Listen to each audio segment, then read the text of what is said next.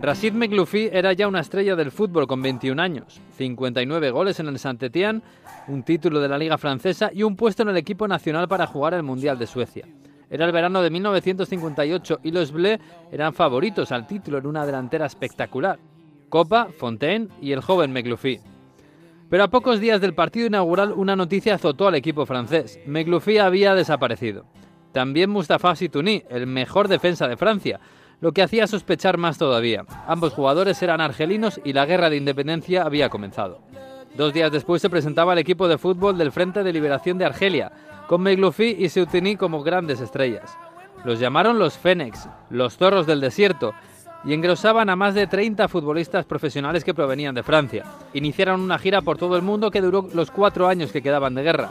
91 partidos con 65 victorias, entre ellas algunas de gran mérito como las goleadas a Yugoslavia o Túnez, o la de Marruecos, que era el mejor equipo del continente.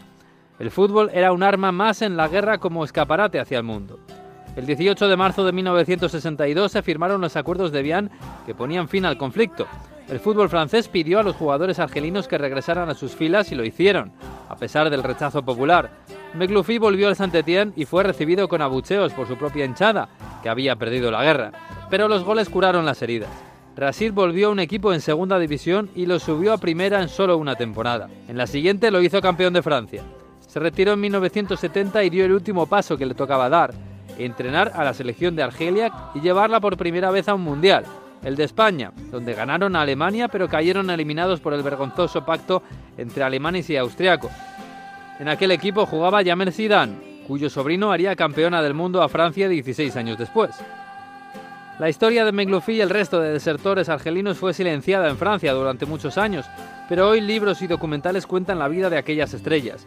En 2017, dos guionistas galos convirtieron la historia en cómic, una camiseta por Argelia, una obra aplaudida y premiada, sobre todo en Argel.